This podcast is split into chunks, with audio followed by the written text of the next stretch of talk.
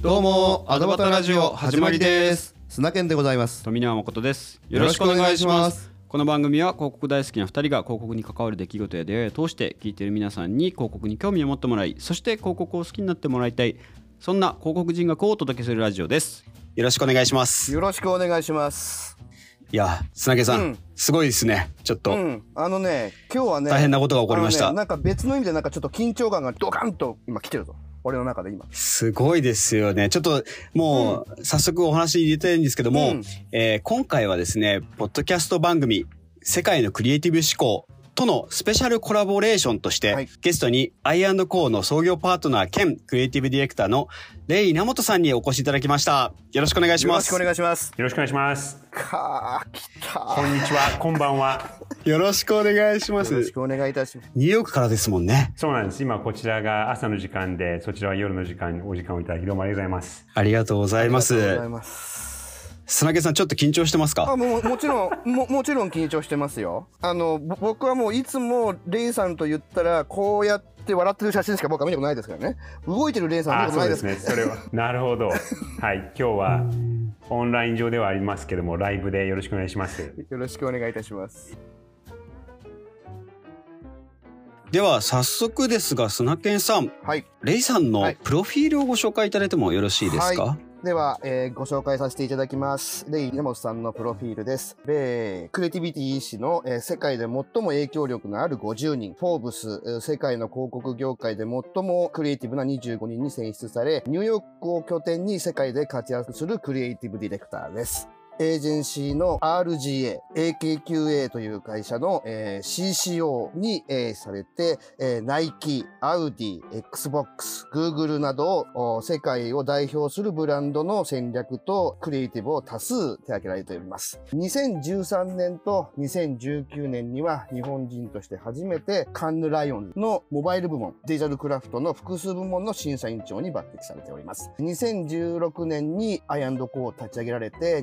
2019年7月に東京オフィスを開設と、クライアントの新境地開拓の支援をされていらっしゃると。で、これは、レイさん的には本意か不本意かわかりませんけれども、広告界の一郎と評されていらっしゃるという感じでございます。はい。ありがとうございます。丁寧にご紹介いただきありがとうございます。恐縮です。それです。広告界の一郎って僕もあの本当に何回か伺ったことがあります。はい。あのいや自分で言ったわけではないんですけど知り合いの方がもう多分15年ぐらい前にはい。はい。ちょうどそれこそイチローさん選手がアメリカでこうバリバリと活躍をされていてその海外で日本人のスポーツ選手として今だとね特にサッカーとかだと結構多いですしあとあのはい。野球でも大谷選手がいらっしゃるので、あのはい。海外で結構活躍されている方は少なくないかなと思うんですが、は特にその海外で何かをやってるっていう人がすごく少なかったんですよね。うんでまあ今でも正直少なく少ないんですけどでそんな時にそれこそ広告批評っていう雑誌がその当時あったと思うんですけど、はい。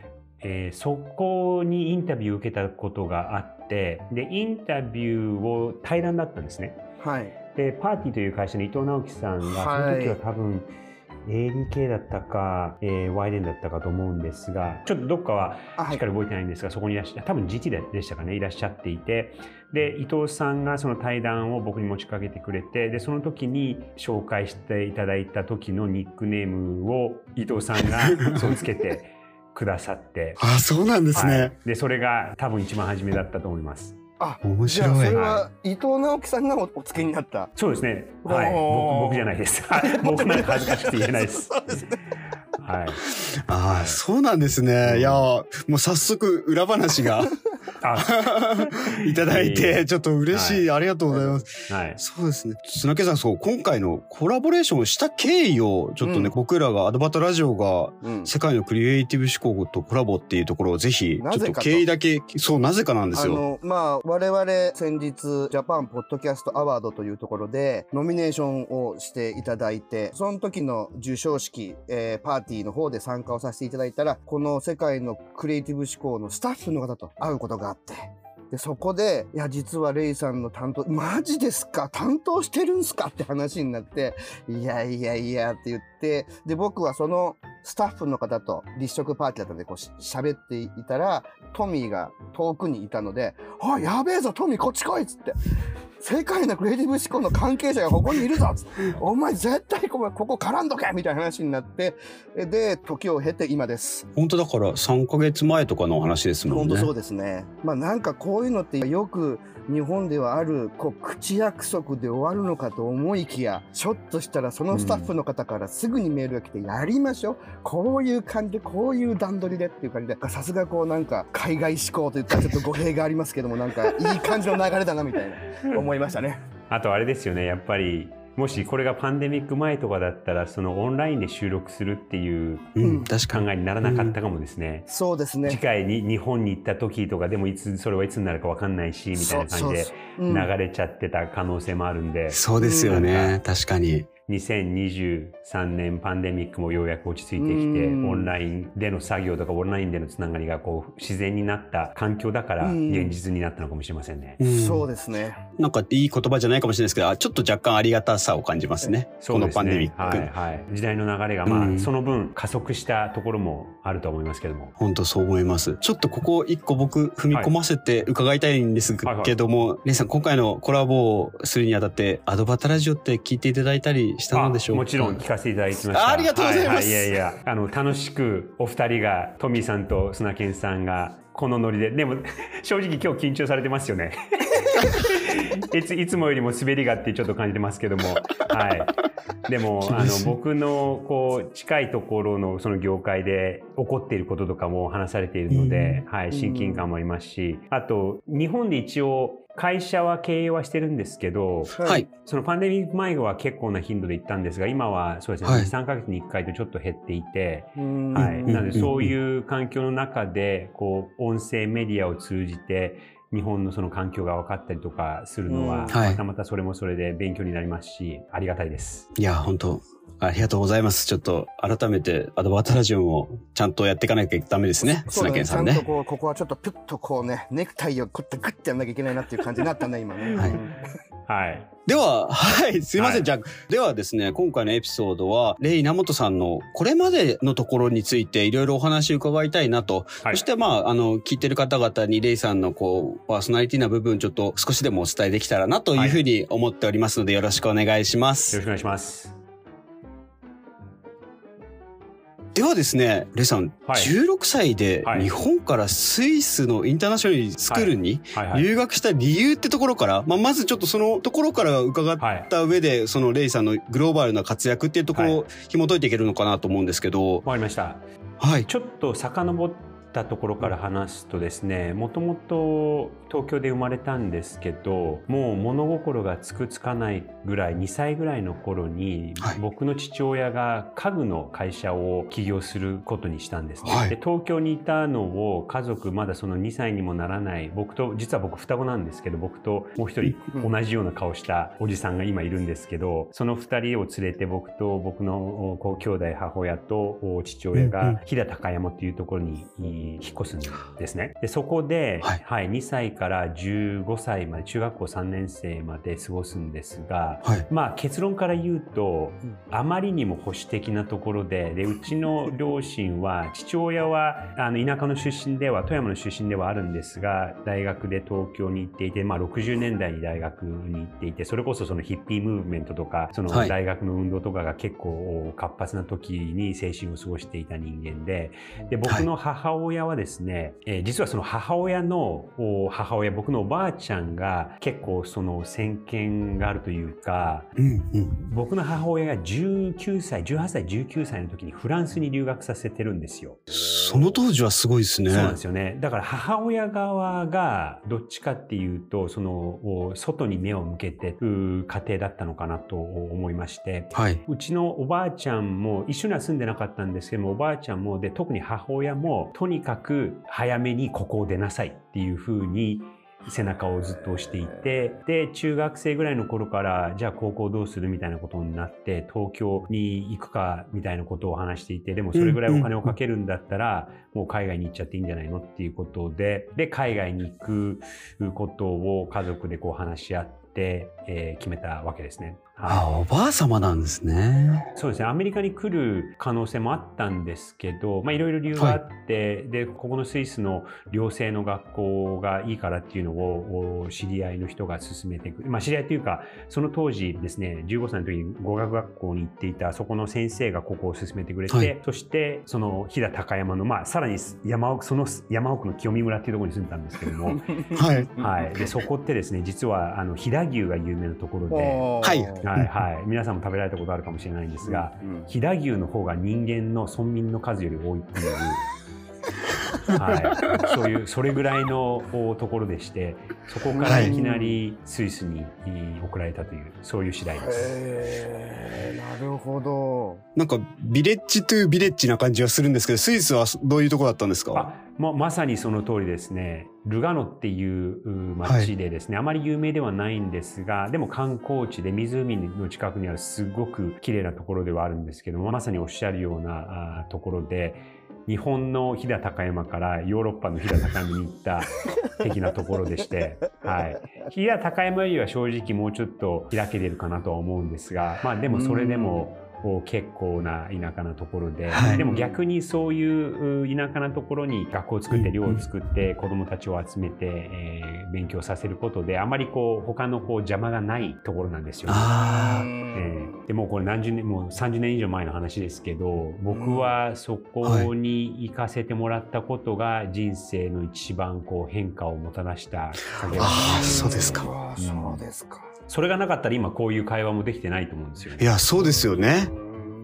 うんそれがきっかけだったってことですもん。うん日本人の方はいらっしゃらなかったんですか？その時はですね、えっと、90年代の話なんですが、そうですよね。まだ円、ででもその時もう円安だったと思う。いくら、いくらぐらいはちょっと覚えてないんですが、でもそこそこいたんですね。十何人ぐらい、250人から300人ぐらいの学校だったんですね。で、中学校と、お主に高校なんですけど、まあ中学校から行けれるところで、はい、日本人もまあそこそこはいたんですが、でもまあその2、300人の学校ででも、その70カ国の子たちが来ている、すごくその人種のるつぼ、うんまさにそういうところでしたね。面白い。うん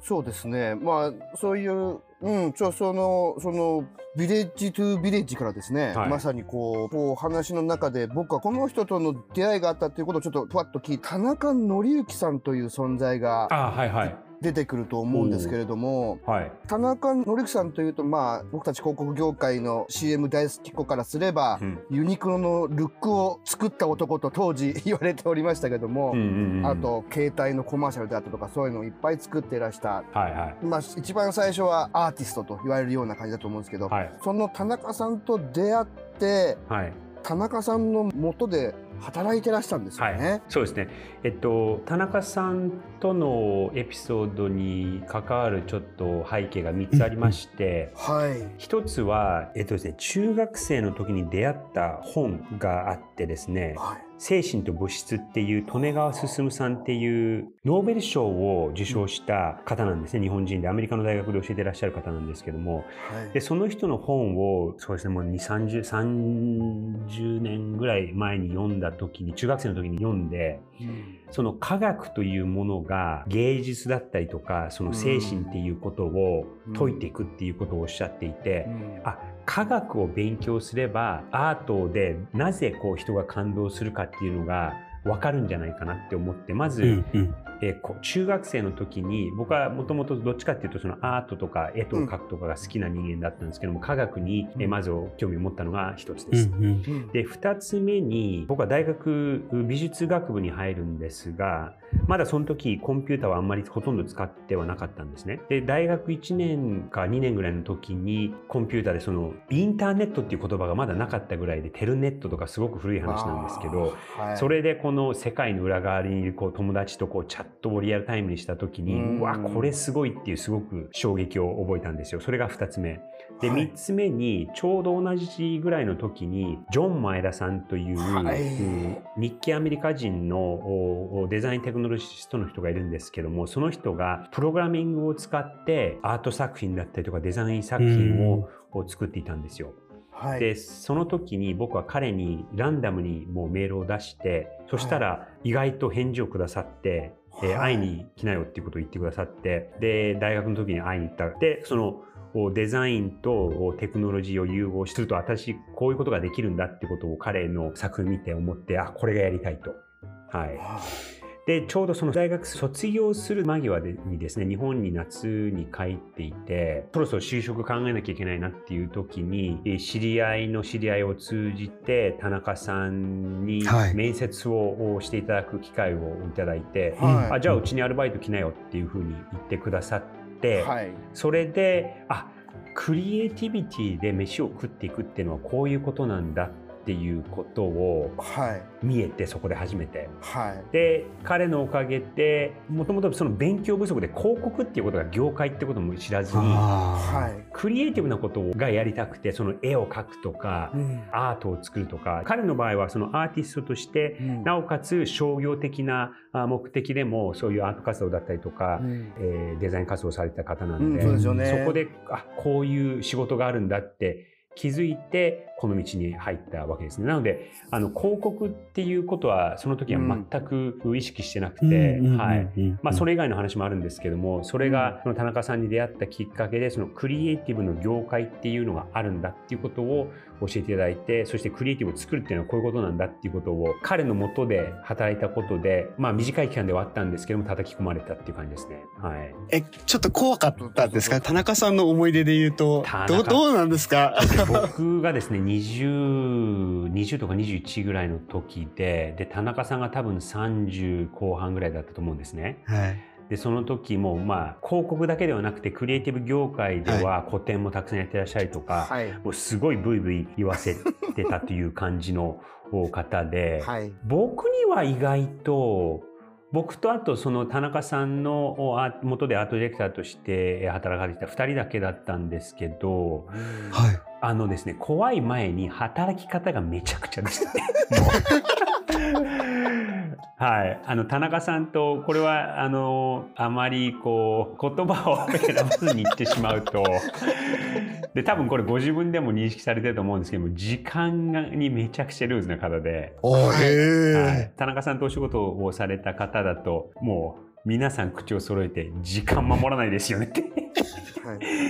い。う方ではあった、はい、そういう方ではあるんですが、でも、そのクリエイティビティとか、その発想とか、こう思いつくことは、え、こんな考え方があるのとか、あ、こんな絵にできるのとか、そういう驚き、結構毎週何回もそういうのを見ていて、その印象はすごいですね。その田中さんのところにまあ、はい、下積みというかどれぐらいいらっしゃったんですか？いやもう半年もいなかったんでアルバイトだったのであなるほどインターン的に働かせていただいてなるほど、はい、じゃあそれから海外の方に行かれたと、うん、あそれからまたですね、えー、その田中さんのところでインターンとして働かせていただいて週6回貫徹毎週34回みたいな 生活を。ちょっとレイさんの口からそれが聞こえると思わなかったです。すごい新鮮です。あそうですか。その急もうね二十何年30年ぐらい前の話ですけど、えーえー、まあ、でも広告業界は多分そんな広告とかクリエイティブ業界はそんな働き方が結構普通だったのかなとは思うんですが、うん、でまあ正直あ俺これやっていけないわと思ってでまたアメリカに戻って、で日本でこんな働き方だったらちょっと無理だなってことでニューヨークに行くことにして、うん。はい、はい、でニューヨークで就職活動をし始めてクリエイティブ業界に入ったっていうのが。はあ。もともとの原点です。じゃあ、それで一番最初、そのニューヨーク、その海外お戻りになって、一番最初が RGA というわけではない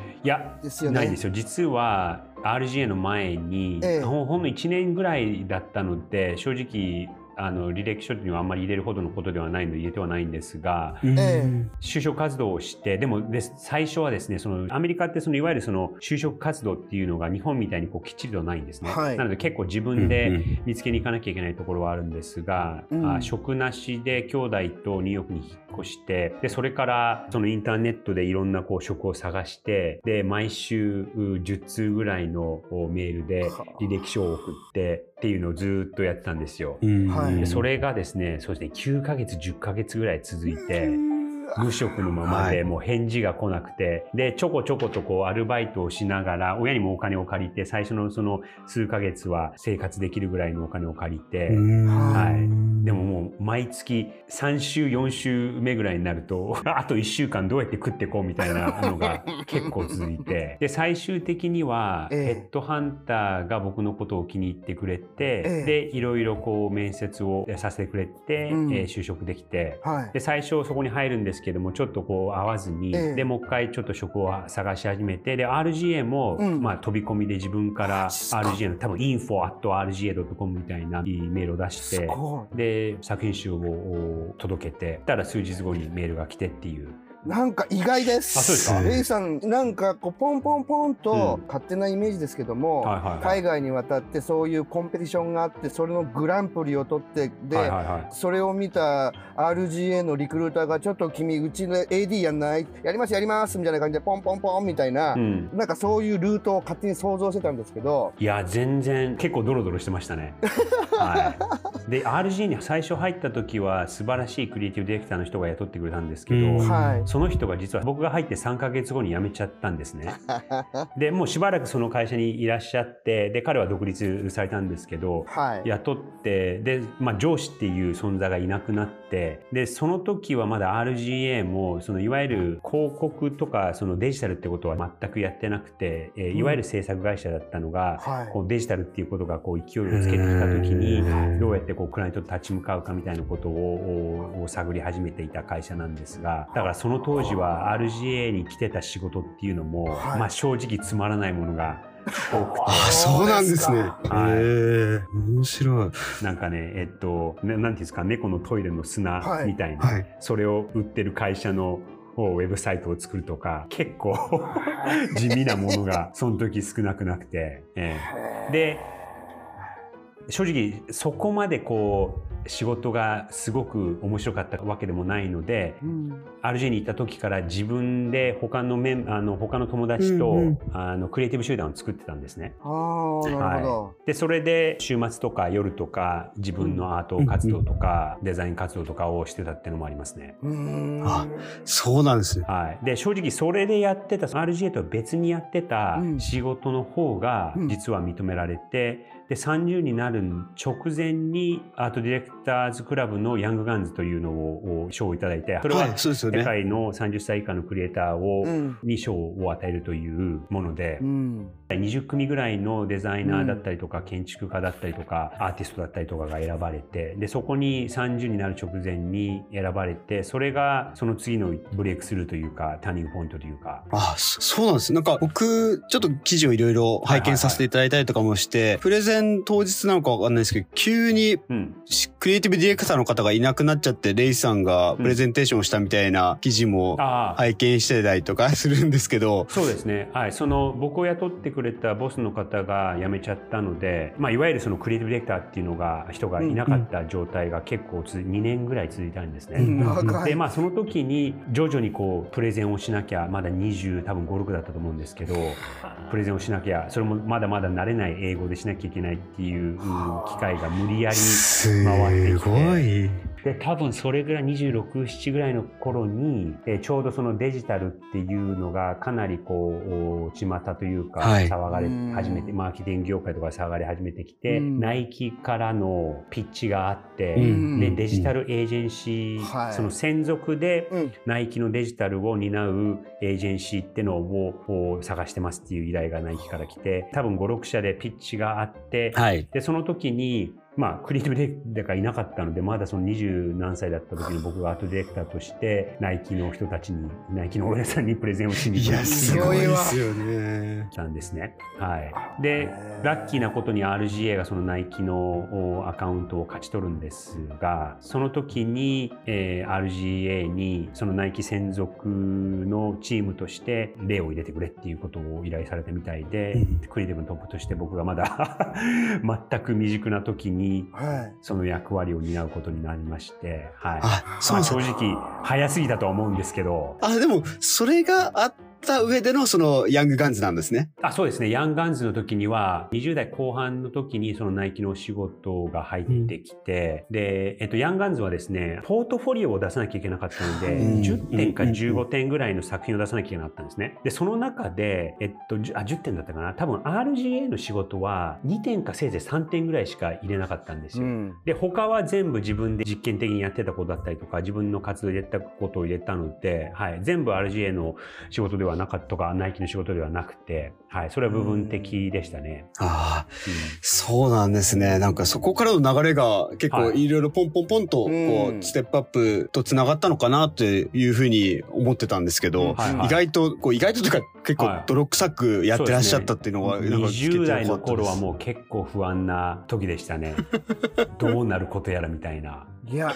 もう本当にね、ね。トミー、本当になんかこう意外だよね。ちょっとなんか、言葉を選ばずと、こう、親近感を勝手に沸かさせていただきました。すみません、なんか申し訳ないんですけど。いえいえ。まあ、ここで質問をちょっとしたいなっていうところがやっぱあるんですけど、はいはい、まあ、世にその AKQA で CCO、チーフクリエイティブオフィサーまでなって、はい、で、2016年にアイコーを立ち上げられて、はい、2019年には東京オフィス作るじゃないですか。はいはい、もうなんかずっと向こうでその仕事をし続けて、ヨニュー会長とかエグゼクティブクリエイティブオフィサーとかわかりませんけど、それをずっとこう、はい、変な話、君臨し続けられる、向こうで。はい、君臨し続けられるのに、はい、あえて会社をお作りになり、はい、そそして東京ブランチ、日本にもそのブランチをお作りになったっていうのは、それはなぜなんですか？はい。ありがとうございます。いろいろ理由があるんですが、えっと、個人的な理由とあとそのプロフェッショナルな理由とあと日本人の理由があるかなと思うんですね、はい、まず個人的なところから言うと自分で何かをやりたいなっていうのは20代後半30代の頃からずっとこうぼやっと思っていたんですがどういう形でやれるかっていうことがまだ見えてなくて。で、まあ、いわゆる英語で言うとミッドライフクライシスっていう言葉があるんですけども、うん、その中年期の危機みたいな言葉で。で結構これ僕の周りでもたくさんの人がそうなってるのを見たりとか、30後半ぐらいからもう何やったらいいか分かんないみたいな、状況に陥ることはあるとは思うんですけども僕の場合はその今砂健さんがおっしゃってくださったみたいに君臨し続ける選択肢っていうのはあったんですね。はい、でも例えば70とか80になった時に、うん、まあお金もちゃんといいものをもらってそこそここう優雅な生活をしてで、まあ、AKQA でも、うん、まあ、そこからどっか行ったとしても、まあ、大企業のそのお偉いさんになってそこそこの給料をもらって、はい、退職金をもらっていい生活をして、うん、こう日がこう沈んでいく生活、人生っていうのを80ぐらいになって振り返った時に、自分がそれで本当に満足するかそして後悔しないかっていうことを考えた時に、いやこれは後悔するだろうなって思ったんですよ。なのでその30後半ぐらいの時に結構こう安定した道をずっと渡り歩いていくのか、もしくは今このここ12年ぐらいで独立することを決めて、先は分からないけどそっちの道を行くのかって考えてで例えばもうね70とかになって一問なしになったとしても、死ぬ間際にいや少なくとも俺は試したからって自己満足的なことが言えた方が自分ではいいなっていう結論に至って、えー、独立するってことをその君臨する道を捨てて なるほど、えー、なんですね、はい、まずそれが個人的な理由ですね。で2つ目にそのプロフェッショナルというかあの仕事の話で言うと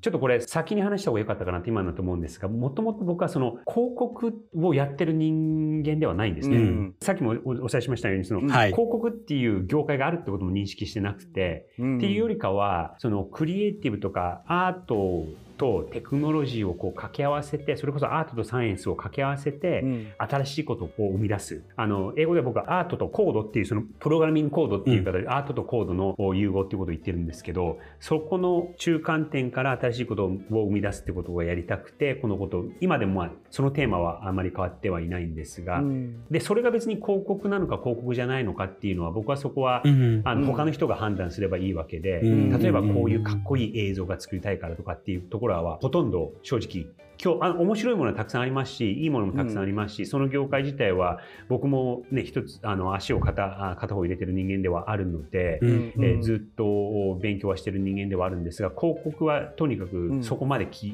気にしてることではないんですね正直。はい。なんですがその仕事上でそのクリエイティビティを発揮して、うん、えー、結果を出すとかっていうところに面白いことががあるんですけどもそのクライアントと外部のエージェンシーとの立ち位置だったりとかそのクライアントが求めてるものがどんどんどんどん変わってきているんですけど、うん、業界がそれに追いつけてないなっていうところがあるじゃないですか。うん、でそれをその業界の中から僕がその広告代理店とかに行って変えるよりかは、うん、自分の会社としてその大きい客船に乗って例えば「タイタニック」のような客船に乗って、それをこうグーって動かそうとするよりかは、ちっちゃいスピピードをボートに乗って、うん、いろんな方向に行った方が結果が出せるなと思ったんですよ。はい、なのでその業界に対するインパクトを大きい企業の中でやるよりかは自分でやって新しい道を切り開いていく方が可能性が高いなと思ったので、うん、えー、独立することを決めましたと。うん、で最後にその日本人としての理由はですねこれはあの、まあ、ここ数年気づいたというか言い始めてることなんですけどやっぱりこの20年20年とか30年とか海外に身を置いていると日本がどんどんどんどんこう衰退していく力が弱くなっているのがもうかなり見えるんですね。で、これは日本にいらっしゃる方も同じようなことをおっしゃってる方がたくさんいるので、うん、海外からだけの視点ではないとは思うんですが、特にその海外にいる日本人として日本がそうなっちゃうのをこう見見てるのはすごく残念なんですね。はい、なるほど。なので、日本人としてそしてまあすごく偉そうなことを言わせていただくとその海外で活動できる日本人として仕事をやっていくことで日本をこう元気にしたい、うんうん、で僕のあのこの別のやってるポッドキャストの、はい、目的でもあるのが日本をどうやったら世界の中で必要な不可欠な存在にできるかっていうところを目的にして、うん、そしてそのいろんな人にクリエイティビティを何ぞやっていうことを話を聞いてインスピレーションを与えるっていうのが僕がもう一つやってるポッドキャストの目的ではあるんですが、うん、そのプロフェッショナルとしてそして日本人として、えー、日本が滅びるのをこうストップさせたいっていうところがあるんでその3つ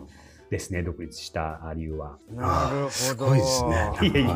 え。なるほど。いやすごいって言葉があ簡単すぎるけど。いや、レイさんありがとうございます。ちょっとここまでで一旦こう、はい、レイさんのちょっとこれまでをダイジェスト的に伺ってしまったなとちょっと改めて反省はしているんですけども、ぜひ、この後のエピソードの方では、ぜひあの、いろいろこう、グローバルの部分で、えー、審査員に選ばれたりとか、はいはい、取り上げられたっていうところをちょっと心境の部分いろいろ伺えたらなと思いますので、はい、ちょっとこの後のそういった形の質問をさせてください。はい、わかりました。